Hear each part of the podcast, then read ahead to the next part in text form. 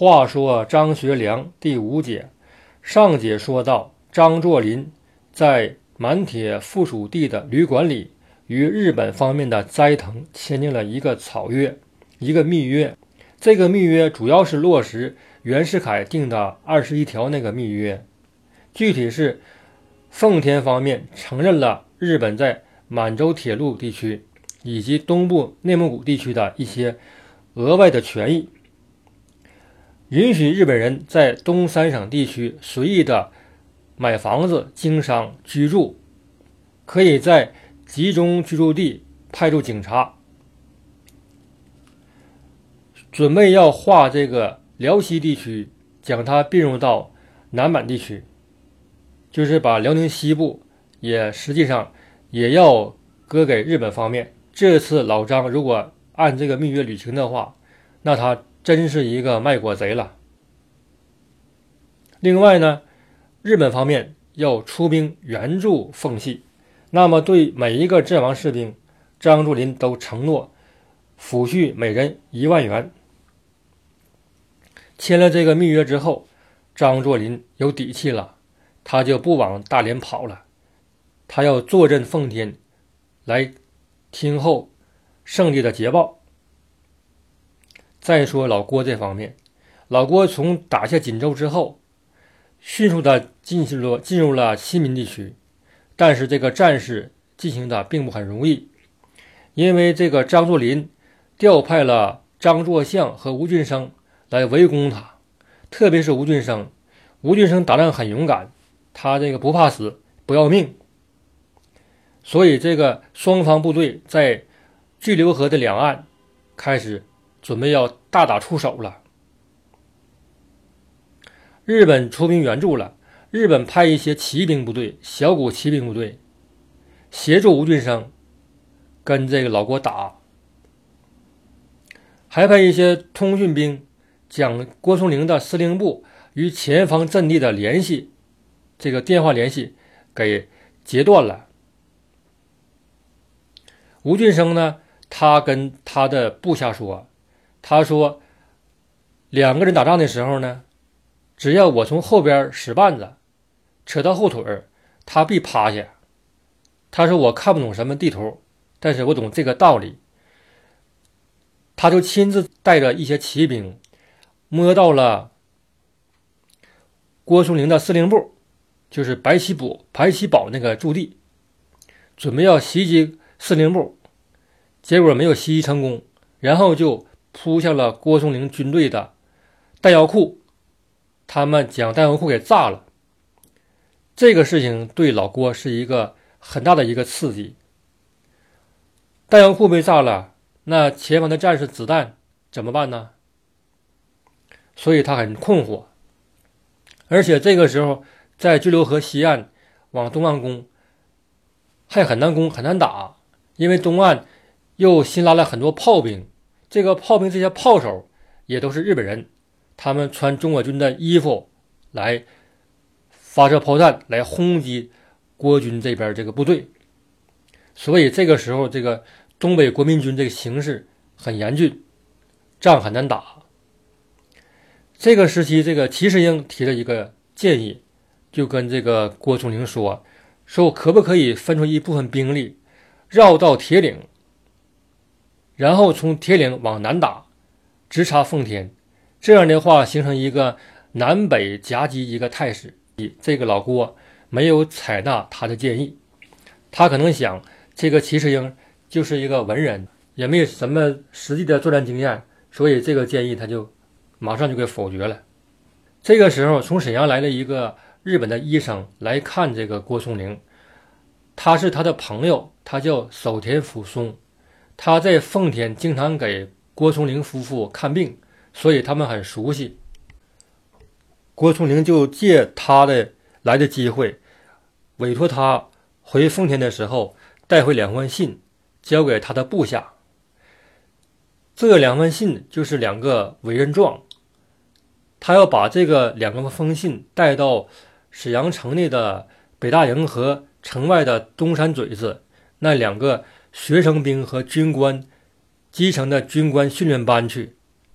他的意思要任命两个军官，讲这个奉天的他的学生兵部队，这两个小股的部队一共能有个四五千人的力量，也不少，让他们做内应，约定时间起事，然后和这个郭军的外围部队里应外合，来达到他的目的。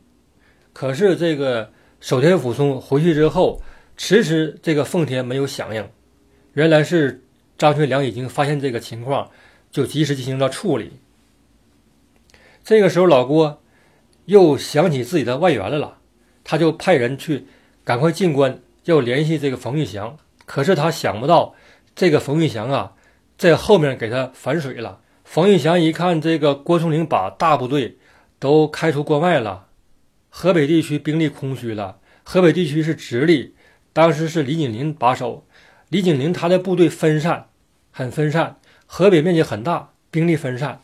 这个时候，这个冯玉祥，他应该按照这个他当时和和老郭签的这个密约，他应该捍卫这京汉路，他不应该去占有这个直隶地区。可是他就赶紧找这个李景林，请你借道给我，我要去进山海关。要支援这个老郭，他以这个名义，他派兵了。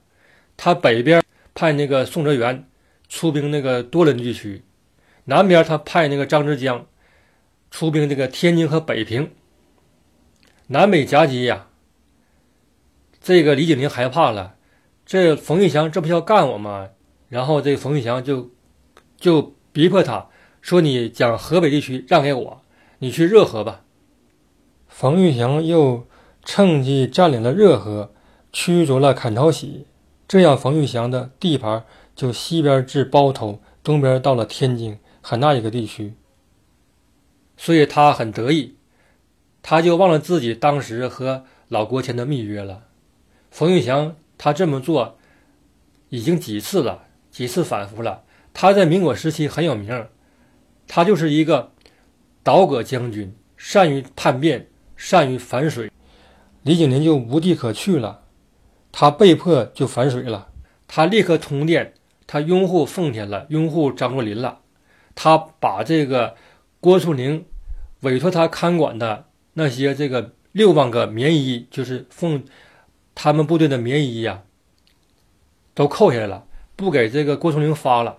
然后把那个他负责看管的那十来个师长和旅长全部的放走了。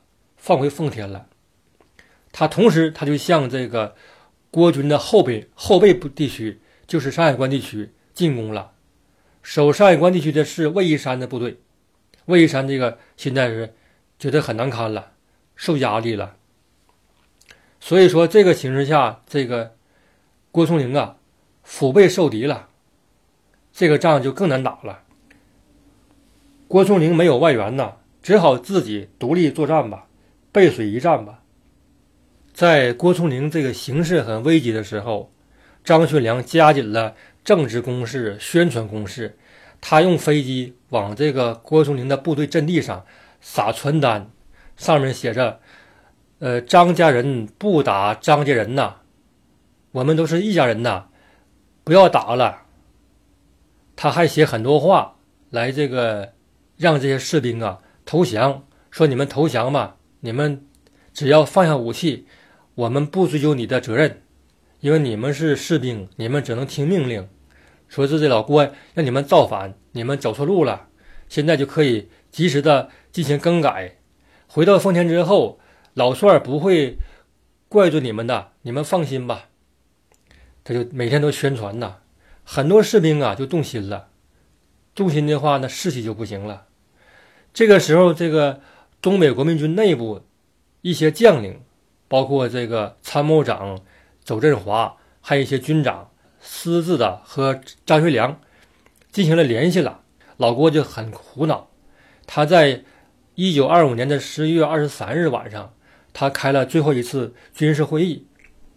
他就说：“现在这个局势，呃，他任命一个军长说，你带一些部队，赶快转移往那个辽西地区转移。”哎，咱们就打不了了。另外呢，他建议说派一个军官去联系张学良，跟他谈，说我们现在可以不打你了，但是呢，你们把这个吉林和黑龙江让给我们，你们继续做奉天。这样的要求，那个张学良根本就不能同意呀，因为现在局势不利于这国军呢。开会之后啊，也没有什么好的方案，这个军心涣散呐，这个局势很快就要失控了。